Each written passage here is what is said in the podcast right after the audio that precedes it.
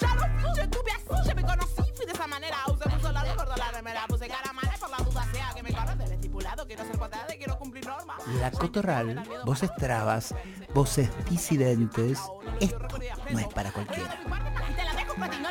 Por la Nacional Rock. ¿Dónde iba a ser si no hay nada más rock que ser traba? En un año complicado, en un mundo complicado, vamos a decirles algunas cositas.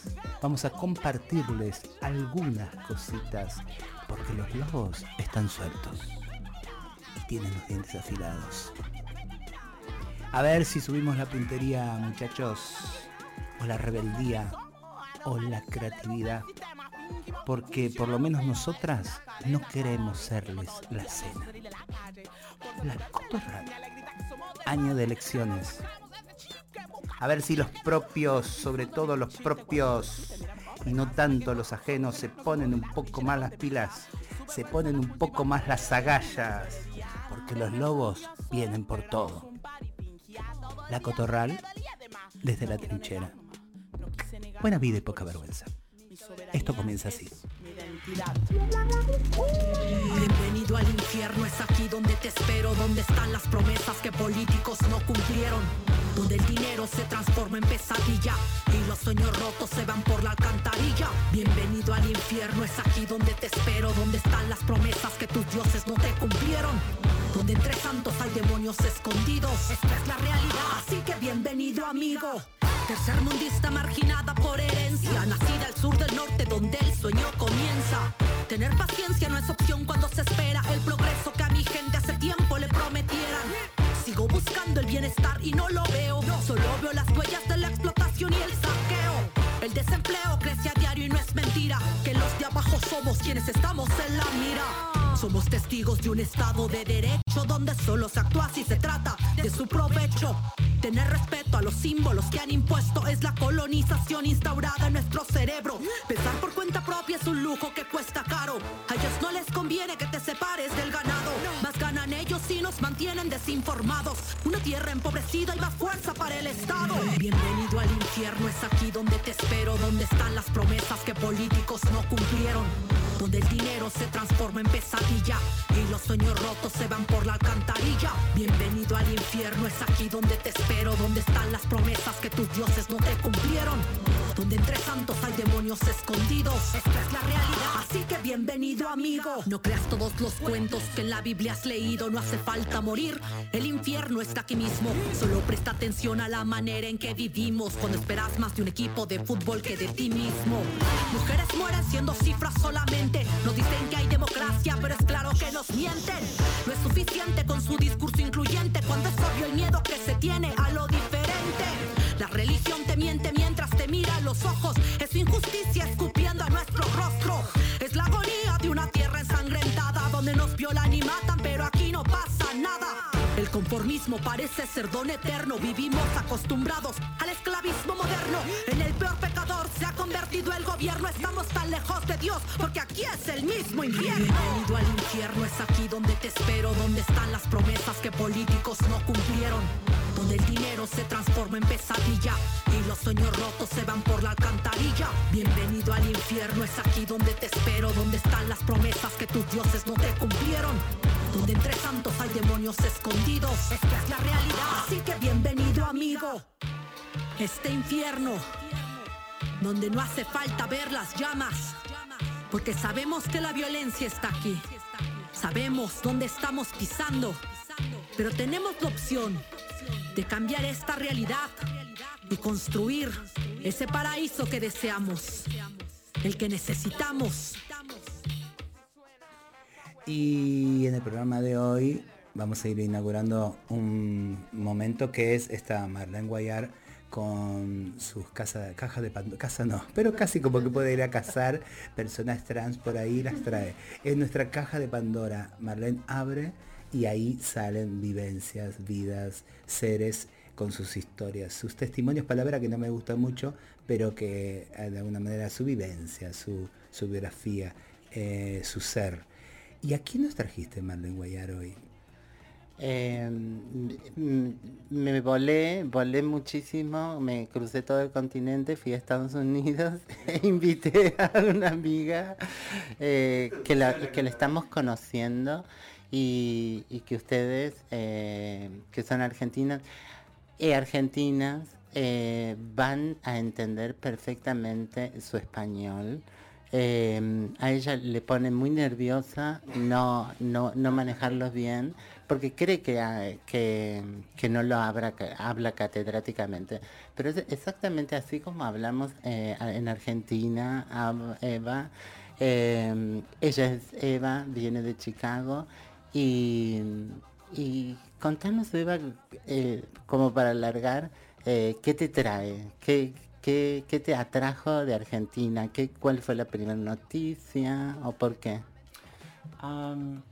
sí, Ah, cuando empiece mi investigación ah, de los movimientos transasiáticos en las Filipinas y Vietnam, siempre se comparan a Argentina. El progreso en Vietnam y las Filipinas están, sí, están comparando a, Argentina y la ley de identidad de género.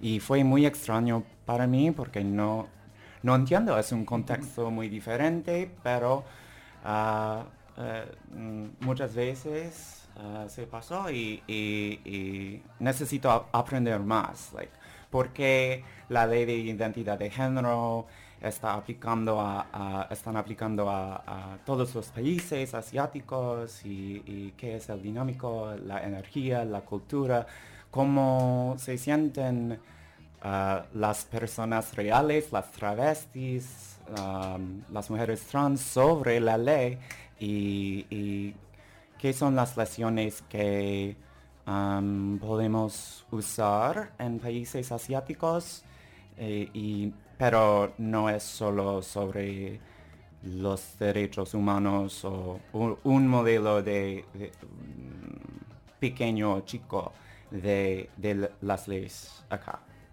Ok, eh, pero entonces eh, vos estás convencida que, estamos en un momento en que podemos eh, llegar a encontrarnos y a tejer internacionalmente un movimiento trans que venga más desde el, desde, desde el sur, desde los márgenes y no de la voz hegemónica que venimos escuchando?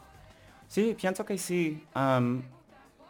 espero que podemos construir un movimiento a través de naciones o países, pero es difícil porque estamos luchando contra mm, organizaciones transnacionales de los Estados Unidos o europeas ah, que se aplican un modelo universal a todos los países y no funcionan y tienen Mm, mm. tienen prioridades para, mm, para sus organizaciones y sus fondos y sus... Eh, ¿Entiendes? en definitiva, es, es, una lucha por el, poder eh, tener los recursos para encontrarnos, para financiarnos, investigar, ¿no? Eh, los recursos económicos. Sí, cierto. Y tenemos una oportunidad ahora cuando travestis, bakla, hijras, las mujeres trans son muy visibles internacionales, pero es un momento muy peligroso y necesitamos mm, hablar sobre las prioridades. Sí, prioridades, es cierto, es, así, es correcto. Sí, para nosotros y, y no es solamente sobre la identidad, pero es sobre los recursos y, qué, eh, necesitamos a nuestras personas y las generaciones diferentes y sí, todos. Eh, ¿Ves un salto generacional eh, muy importante que, que em, como que las prioridades han cambiado mucho en estos momentos para las personas jóvenes? Sí, sí, ah, hablamos un poco sobre esto el domingo sábado, pero sí, la conversación sobre personas trans está cambiando porque hay una lengua muy nueva por todos los países que proveen más palabras y más identidades para, para mí y para ah, generaciones más jóvenes. Pero eh, ah, la conversación para acá y no sigue con las luchas de, mm, de trabajadores de sexo y de las personas trans que ah, muchas personas no quieren ver y no quieren hablar. Y es, es importante para mí ah, que en este momento hablamos sobre, sí, sí, todo en el movimiento y, nuestros líderes de, del movimiento en el pasado cuando estamos, tenemos, tuvimos menos visibilidad y representación, sí. Cierto. ¿Y, y, cómo, cómo eh, qué impresiones te, te, llevas de, este, estos días en Argentina? Eh, ¿Realmente eh, te pudiste encontrar con la comunidad travesti trans? Y... Um, solo un poco, pero sí um, conocí um, cinco o seis líderes travestis en un día a la marcha, de San Fernando. Es, sí, soy muy, er, mm, estaba muy, ¿cómo se dice? Eh, estaba muy loca, no. ¿Abrumada? Ah, sí, sí, ago, ah, sí, agobiada, porque, porque he, leído, he leído sobre uh, Marlene y La Trachi y otros, pero nunca he conocido y sí, y todos son muy generosos conmigo y sí, conocí las líderes y visité dos archivos y lentamente conocí personas diferentes en, las escenas queer y trans y travesti. Sí, es muy divertido, pero sí, es un proceso lento y voy a regresar probablemente en noviembre o diciembre para, para, para ver los archivos porque la mayoría de, los archivos están cerrados, cerrados durante enero y empiezan a abrir. Eva, eh, ahí eh, también como un peligro que a mí me parece, a ver si coincidís, como latente que nos va también corriendo en todas las partes del mundo. Ahí estaba leyendo que Trump quiere reelegirse y lo primero que hace de poner en la agenda claramente mm, mm, en la mira al colectivo trans y a las infancias trans ¿no? Como proponiendo leyes endureciendo, digamos, la persecución. Claramente habla de perseguir infancias trans. ¿Qué, sentís con respecto a eso? ¿Compartís este, este, este diagnóstico de que la derecha y que la violencia también eh, se vuelve a parar ¿no? y a, empoderarse a partir también de estos derechos logrados, de estas discusiones que proponemos y de estas alianzas todavía pobres, eh, que nos mantiene como lejos, pero que, vienen como discutiendo cada cual en su territorio. Sí, una buena pregunta. Ok. El fascismo aumentó mucho con Trump y con, en el sur de los Estados Unidos especialmente, incluyendo mi hogar, Tennessee, pero es un parte o no. Está conectado a, las atacas, um, sí, las atacas en mujeres y otros grupos, minorías, negros, asiáticos, todos. Y para mí es simplemente la la clase alta está compresando en los Estados Unidos y quieren quieren ganar poder, más poder contra ah, los movimientos ah, laborales y las uniones, las uniones am, en los Estados Unidos porque hay muchos movimientos eh, así que han aumentado hace 10 años y ahora todos se atacan am, con las leyes contra sí, las jóvenes y también sí. Es eh, eh, es, eh, uno de los aprendizajes que por ahí tenemos que, realizar y poner en acción, ¿no?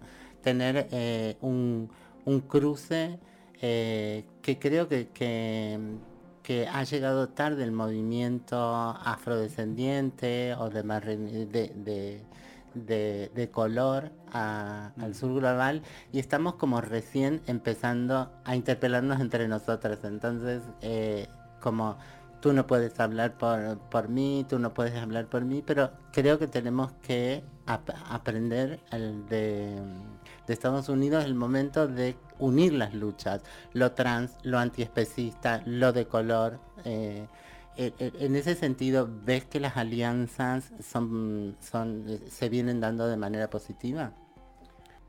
Sí, ok. Tenemos una oportunidad, pero am, hemos mm, hemos haciendo esta Desperdiciado. ¿qué? Desperdiciado. No sé, yo te tiro ¿Cómo se dice? Mistake. ¿Qué? Errores. ¿Agores? Errores. Er- oh. Gracias. Que doble L. Ah, este error en el pasado porque con la lucha para ah, no es la boda. ¿Qué es marriage? ¿Qué marriage? Matrimonio igualitario. Gracias. Matrimonio. los gays nos llegan, like no no no no quieren ayudar después de la ley para ah, matrimonio.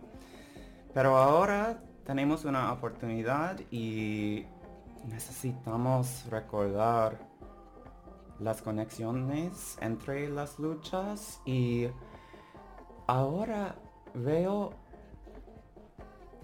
hmm, con mis estudiantes veo que ellos pueden pueden ver las conexiones más que en el pasado. COVID y el movimiento ah, BLM cambia mucho porque ah, la abolición de prisiones y el estado carcel está en la conversación general y es, es un cambio que nunca eh, nunca sí nunca había pasado. Sí y, y pienso que y, mm,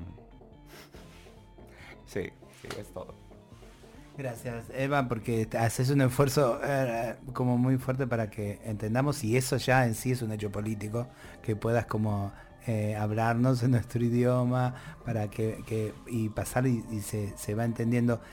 Hay, hay una sensación de, mm, de, de- de- inclusive como de, de una alianza media clasista con lo gay, eh, creo que estás diciendo eso, acá lo sentimos mucho porque nos pasó una vez que se aprobó el matrimonio igualitario, no, no tuvo la misma contundencia la pelea, la lucha eh, en las calles y lo jurídico que significó también esa lucha por la ley de identidad de género que hacías referencia al comienzo, ¿no? Y sobre todo en Estados Unidos se ve muy marcado eh, como el- los movimientos gay apoyan a la derecha en con su voto, ¿no? Eso es lo que nos llega, eso podés confirmarlo o no, pero eh, es lo que nos llega que pasa acá. Acá eh, estamos en, en un momento también de transición, con elecciones nacionales y con una derecha también que está muy fuerte, pisando muy fuerte, y con discursos eh, transodiantes, homodiantes muy fuertes, ¿no?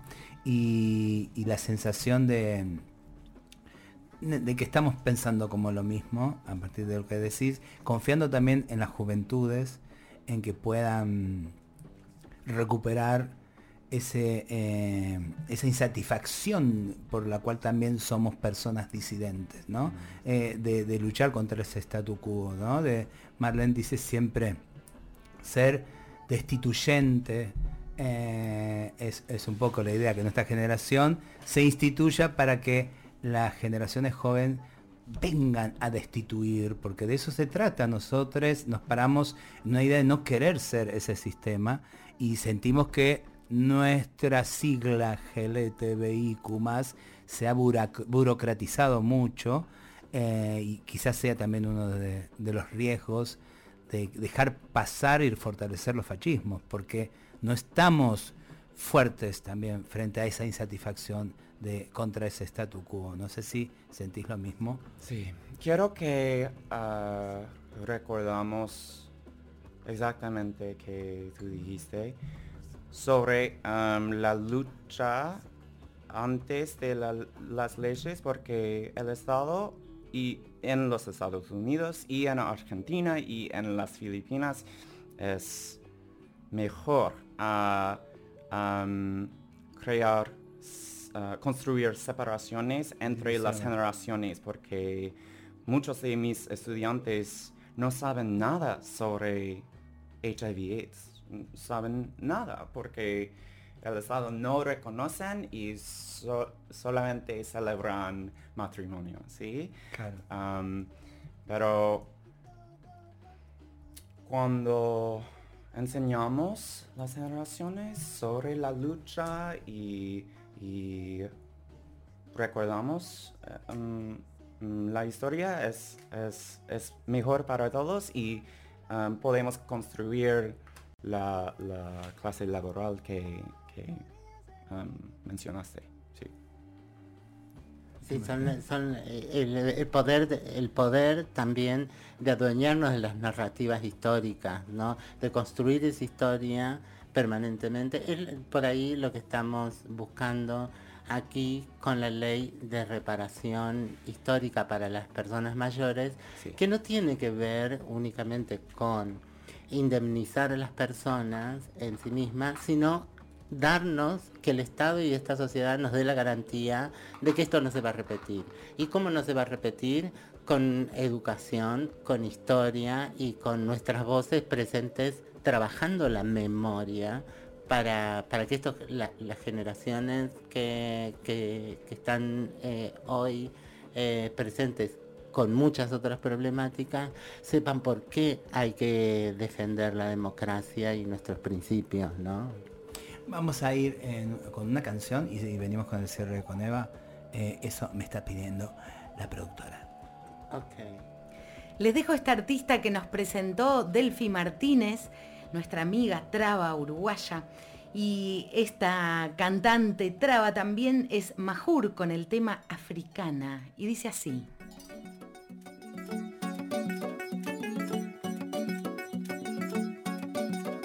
Sou angolano, africano, índio, riquenho, mexicano, preto, amarelo, pardo, sou mistura, brasileiro nato. Isso não vem do branco,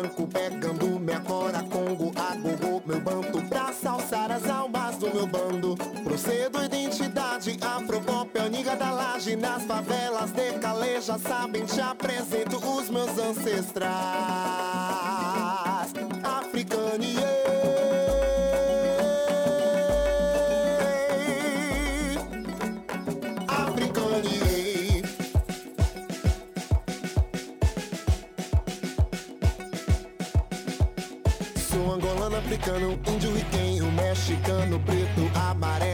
Pardo, sou mistura, brasileiro nato. Isso não vem do branco, pegando minha cora, congo, agogô, meu banto, pra salsar as almas do meu bando. Procedo identidade, afropop, oniga da laje, nas favelas de caleja, sabem, te apresento os meus ancestrais. Africano,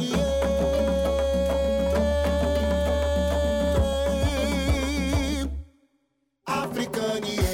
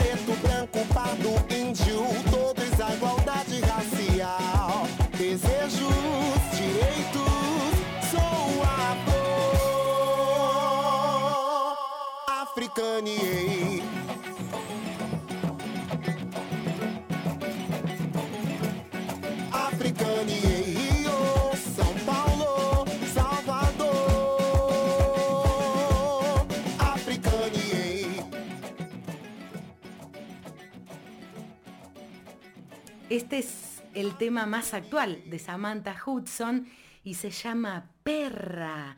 Y miren, si no les hace acordar a Hija de Perra, esta traba chilena alada en el infierno de las travestis.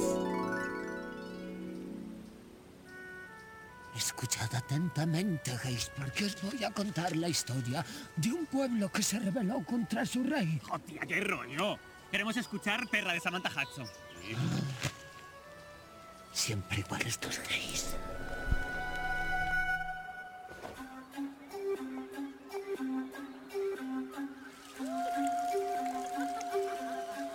Soy una perra, si me pide cacahuau digo Y le muevo la colita, perra Si me pide cacahuau digo Tírame la pelotita, perra Si me pide cacahuau digo Y le muevo la colita, Si me pide cacahuau digo Tírame la pelotita, perra Perra,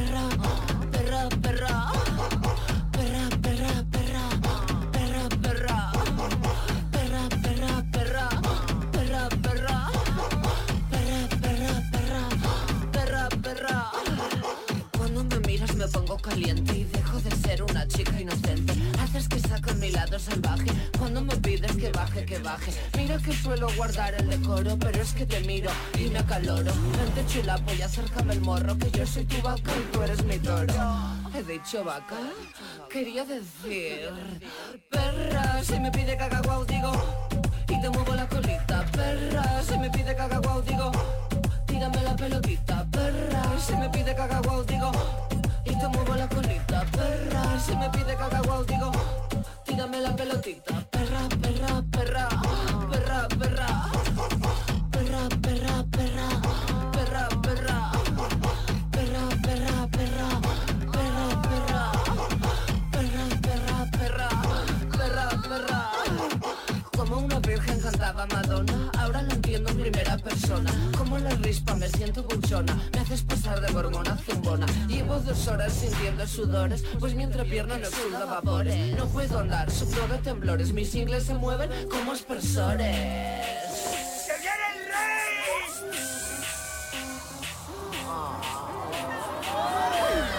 No sea aburrido, trata a tus amigos la saga. Siento un mata, ellos tuyo y la Samantha. Mm, le encanta, no aguanta. Dame ese hueso, sé travieso. Dame ese hueso. Dame ese hueso, sé travieso. Ellos tuyo y la Samantha. Como Rex, una chica diferente cada día. Eso ya tú lo sabías.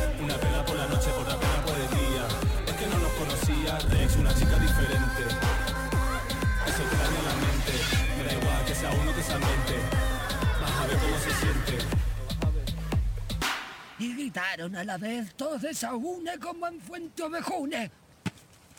Entonces, ¿quién mató al rey? Samantha Hudson con unos vaqueros. Vas a ver cómo se siente.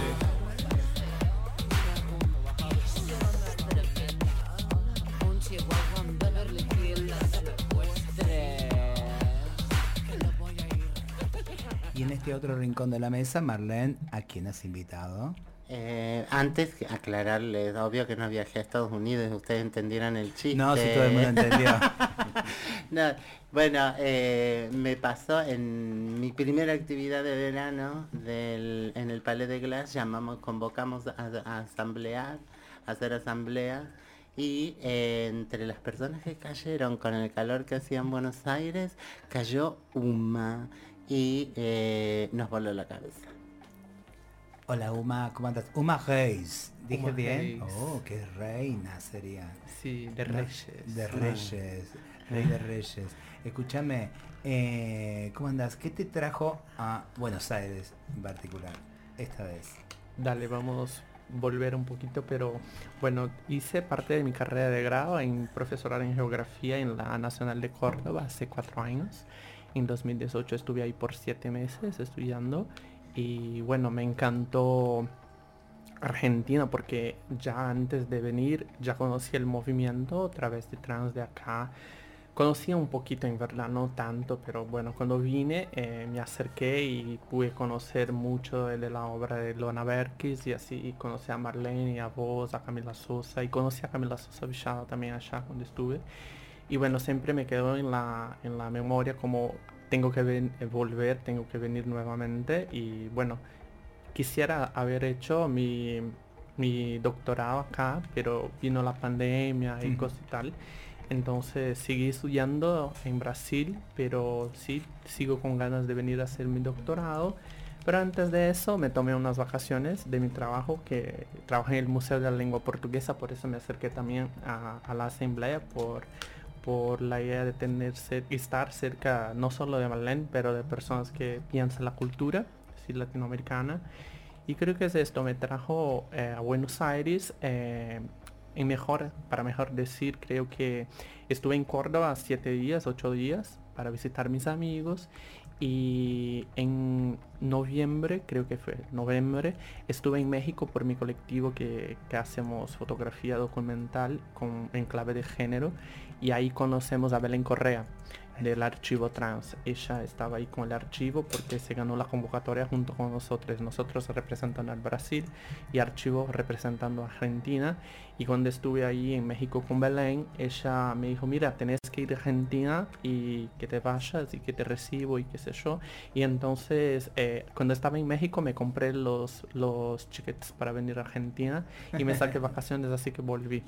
¿Y te recibió Belén? ¿Estás parando lo de Belén? Sí, es, es una mezcla en verdad. Hay una, una persona que me recibe en su casa, Belén gestiona algunos encuentros y hay una otra persona que trabaja en National Geographic que es eh, Sophie que está como gestionando las, los perreos. hay una productora cultural más activista y otra un- Una fiestera, Una otra fiestera. fiestera. Sí. Perdón, eh, pero entonces eh, eh, tu, tu primer formación es en geografía. En geografía, sí. ¿Y cómo unís con lo trans? ¿Cómo se cruzan? Sí, sí, sí, esa es una pregunta que todos me hacen. Mira, A ver. yo pienso género desde múltiples áreas de conocimiento, así que no, no, no, no investigo desde la, de área del conocimiento como geografía, después por los derechos humanos y ahora hago la maestría en comunicación, sino que investigo desde los género. Entonces me encanta pensar el fenómeno de género desde perspectivas áreas, distintas áreas, perdona.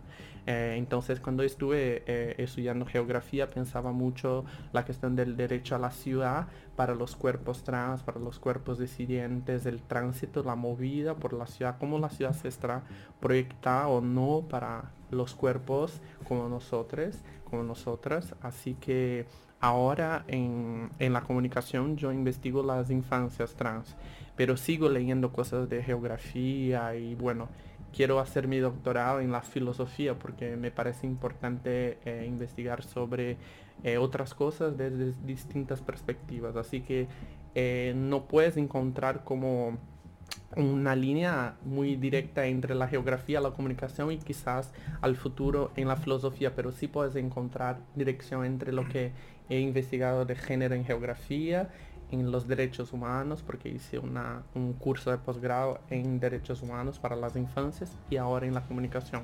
Entonces mi, mi tema de vida es el género, pero eh, no importa de dónde me salen los instrumentos para investigar lo que está pasando ahí.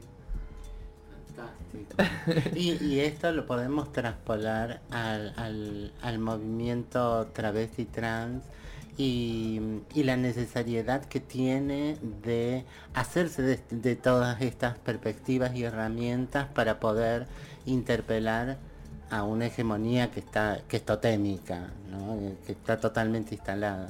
Sí, creo que sí, se- seguro que por supuesto se, se puede como valer de, de estos conocimientos, de, esas, de esos conocimientos que tiene la filosofía, las humanidades en general, la filosofía, la sociología, la antropología, la geografía, para así aportar a nuestras, nuestros intereses o prioridades, como dijo Eva. Ah, así que, o sea, me interesa muchísimo eh, intentar mezclar estos, eh, esta- estos conocimientos en cosas que tienen que ver con mi actuación profesional, mi, mi movida y mi, mi, mi actividad, como se puede decir, mi militancia, no sé si, si militancia con Sí, mi sí, sí. militancia. O sea, eh, la, mi investigación, mis estudios son lo que aportan para lo que me interesa más que la militancia y mi trabajo profesional. Sí. Como aporte, eh, aquí hay siempre una discusión entre militancia y activismo. Activismo podemos ser por, por todo, y, y individual y colectivamente, y la militancia es más partidaria, más seguir lo que... Organizada. eh, sí, eh, pero, pero bueno, de las- desde las disidencias, esa raíz militante, militante, militar, no, No, nos no. hace ruido. Decimos, ¿por, qué, ¿por qué no lo deconstruimos? Y eh, hacer activismo, eh, pero, pero son sutilezas. Sí, sí, sí. En Brasil lo que pasa es que el activismo, mira, puede ser cualquier persona eh, individual y colectivamente que habla y piensa y reflexiona sobre una temática eh, políticamente minorizada. O sea, para las personas eh, de color, que en Brasil decimos personas negras, para las personas discapacitadas, que en Brasil decimos personas, eh, personas con deficiencia. o sea, eso es ser activista, ser militante, estar organizado políticamente dentro de un colectivo, de una asociación, de un partido. O sea, para ser militante hay que más que comunicar, pensar y reflexionar, sino que activar en la calle y, y espacios. O sea, eh, es algo más, como se puede decir, práctico y efectivo que no solo la idea de ser un, no sé, un influencer o ser Claro. alguien que investiga sobre, ¿sabes? Que cambia en verdad la- lo que tiene que cambiar. Eso es ser militante, más de que ser activista. Claro, perfecta la aclaración. ¿Cómo vemos, eh, le preguntábamos eso también a Eva, cómo ves esta situación de, resurgimiento, empoderamiento de los fascismos alrededor de nuestro continente particularmente, pero creo que es una cuestión del mundo? ¿Y qué, qué te parece que es, que sentís que puede ser una nuestra contraofensiva frente a ese empoderamiento de los fascismos?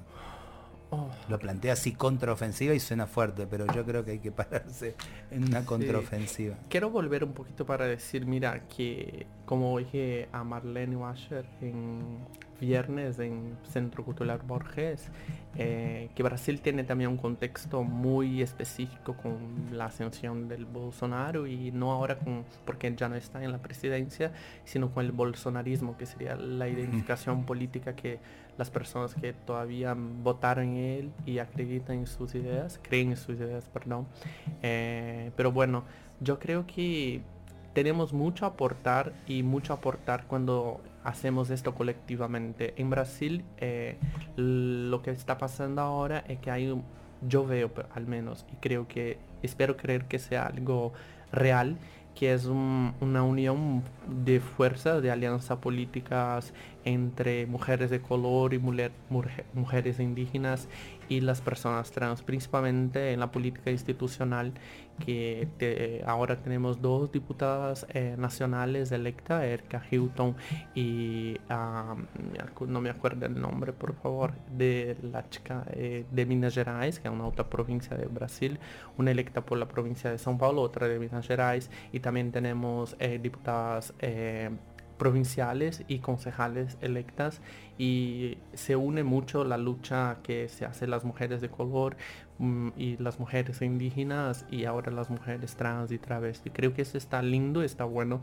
porque tenemos un enemigo en común, por más que tenemos nuestras especificidades, particularidades, creo que hay que construir la lucha, eh, la lucha, perdón, la lucha desde de un lugar común también, por enfrente eh, decimos en Brasil que la derecha sabe muy, muy bien organizarse en contra de nosotros, o sea, las personas de cristianas, las personas que quieren más armas, las personas que no quieren cultura, o sea, ellos se organizan muy, muy, muy fuertemente y nosotros muchas veces nos quedamos alejados uno del otro por cuestiones muy chicas, muy particulares, casi como algo eh, llega a ser feo porque queremos que las cosas sean estrictamente como pensamos que tiene que ser y no podemos dejarle lado cosas eh, para que estuviéramos juntos y al llegar a tener eh, el poder que pudiéramos hacer críticas constructivas entre nosotros como lo que creemos ahora es que Lula no va a resolver todos nuestros problemas pero quizás podamos como llegar a su, a su espacio de trabajo y decirle lo que necesitamos y cobrarlo y, no y como eh, eh, poder mínimamente dialogar, creo que es esto. En este momento lo que esperamos del gobierno es que se pueda tener diálogo y el, diálogo constructivo que vaya a un lugar en común entre nosotros. Creo que es esto, lo que no pasaba con Bolsonaro, que no nos recibía para nada. Sí, creo que es, es por ahí el camino. O sea, de poquito a poquito vamos llegando a un lugar eh, mejor, pero creo que es muy distante todavía de lo que pasa en Argentina, que fue lo que dice que eh, hay viernes que no, no, tenemos ley alguna. O sea, todo lo que puede ser entendido desde afuera como leyes, en Brasil en verdad son decretos, son edictos, son cosas así. No son leyes que se fueron aprobadas, que se van a permanecer. No tenemos leyes de identidad de género, ese cupo, no tenemos nada. Eso es. Y eso va cambiando de acuerdo a quien suba en el gobierno y su humor, digamos, su humor político. Exacto, exacto. Guayar. No, me, me, me, quedaba pensando entonces, eh, eh, como que, necesitamos, eh, le exigiríamos a Bolsonaro, a, a Lula, perdón, perdón, perdón, cambios estructurales, ¿no? Que dejen parado de diferente manera para poder ser defendidos en caso de, de una fuerza bolsonarista nueva sí, la gran crítica que el movimiento LGTBI, que eh, tiene en Brasil y, en particular el, movimiento a través de trans, es que mira, por más que haya diálogo y hay esperanza, cuando Lula y Dilma estuvieron en la presidencia, eh, seguíamos muriendo a los montes, o sea, seguimos siendo el país que más se muere personas trans y hay que decir que en el caso brasileño en particular, eh, la mayoría, o 80 y poco, pico por ciento, son mujeres trans y travestis de color, ¿sí? Entonces, no es que ha cambiado la estructura, sino que hubo un, casi como una concientización de lo que hay que pasar, pero eso no se concretiza en leyes, en derechos. Eh, entonces, eh, a la crítica que hacemos al gobierno siempre es que no, no basta que nos reconozca y que nos respete, sino que no, nos hagan reparaciones y que construyamos memoria para que no pase lo que pasó como con la ascensión de Temer, con el, con el golpe de Estado y después eh, con la elección del Bolsonaro, nos quedamos ahí eh, sin fuerza política consistente y obviamente porque ya no, nunca tuvimos derecho, lo que teníamos era la, casi como eh, que, ¿cómo se puede decir? Eh, nos quedamos en sus manos. O sea, si el, presidente que está ahí, cuando no hay leyes, no nos respeta y no, no dialoga con nosotros, nos quedamos totalmente al margen y volvemos años y años de lucha. Volver a pedir por comida, por, por vivienda y por cosas muy básicas, porque eh, lo que está puesto es algo muy, muy como altamente... Eh, se puede decir, antagónico con la, con la lucha. O sea, nosotros estamos pensando miles de años adelante, pero el gobierno todavía sigue nos viendo como quizás como es esas travestis de la década de 80 y 90 y no avanzaron hacia lo que estamos planteando ahora y no, no podemos caminar en ese sentido. Lo que, lo que nosotras por ahí, con lo que nosotras interpelamos al Estado por ahí en estos momentos, es que siempre nos está pensando desde el pensamiento heterosexual, ¿no? Eh, en la dádiva, en eh, les vamos a dar una limosna. ¿Qué es eso? Un colchón, una un posible techo para tu vivienda precaria, eh, pequeños planes eh, alimenticios, pero no nos sustenta. Queremos tener acceso a la universidad, queremos eh, diseñar los programas que queremos estudiar en las universidades, ¿no? Sí, sí, sí, sí, es esto. O sea, hay que cobrar el gobierno, hay que como hacer protesta y, y reclamar por políticas públicas que tienen que ver con a largo plazo, ¿sí?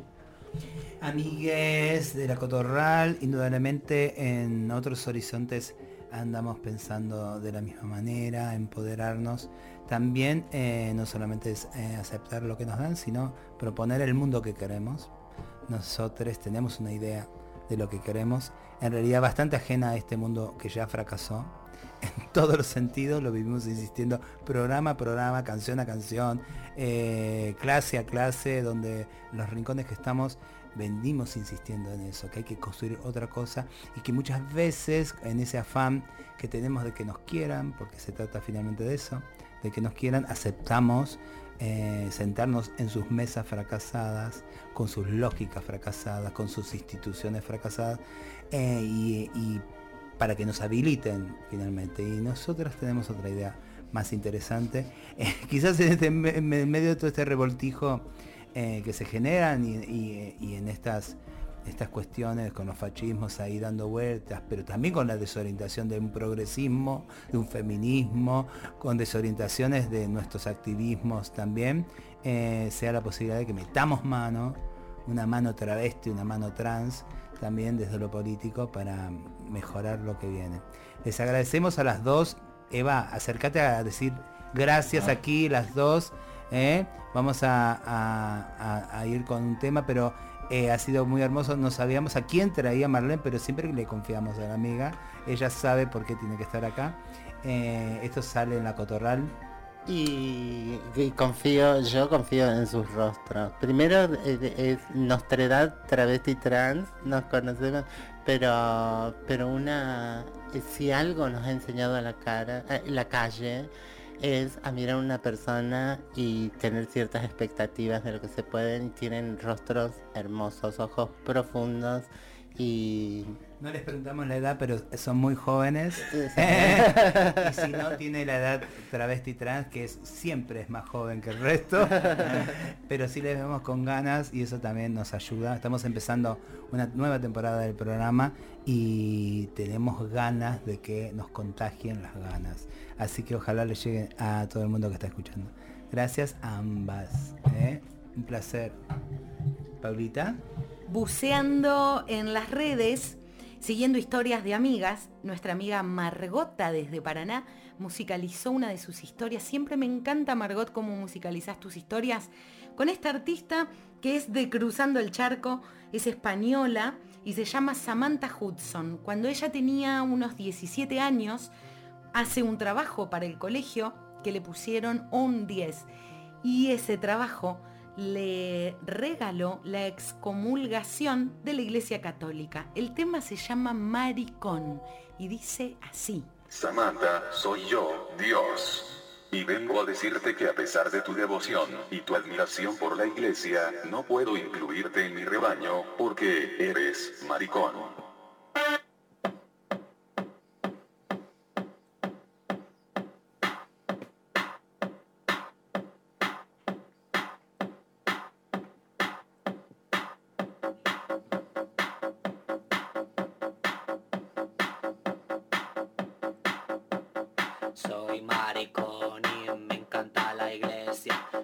No me dejan entrar porque monto gresca. Siempre llevo top y mini falda, soy muy fresca y se ve que a las monjas eso les molesta. Soy maricón y me encanta Jesucristo, pero eso no le importa mucho al puto obispo. Me echo de la iglesia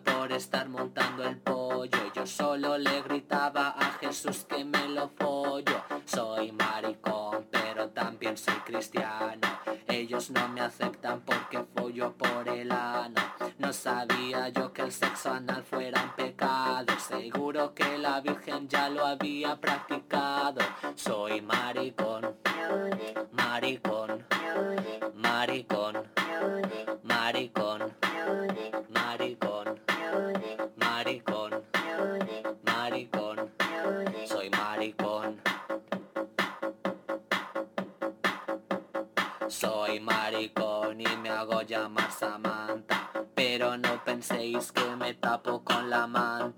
Simplemente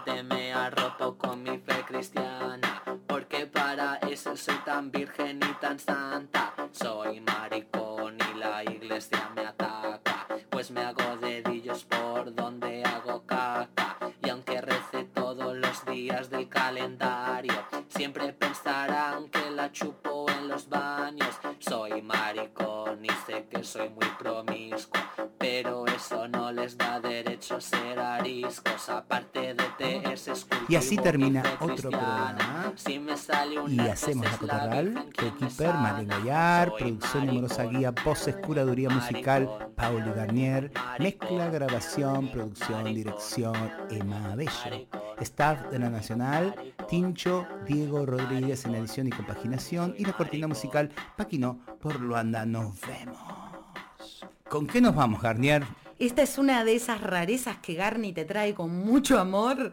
Eh, subile el volumen y volvete loque, ponete a bailar con este sonido deforme, trash, gótico, post-punk. Se llaman eh, Sangre de Macho por espantosa desgracia. Y dice así.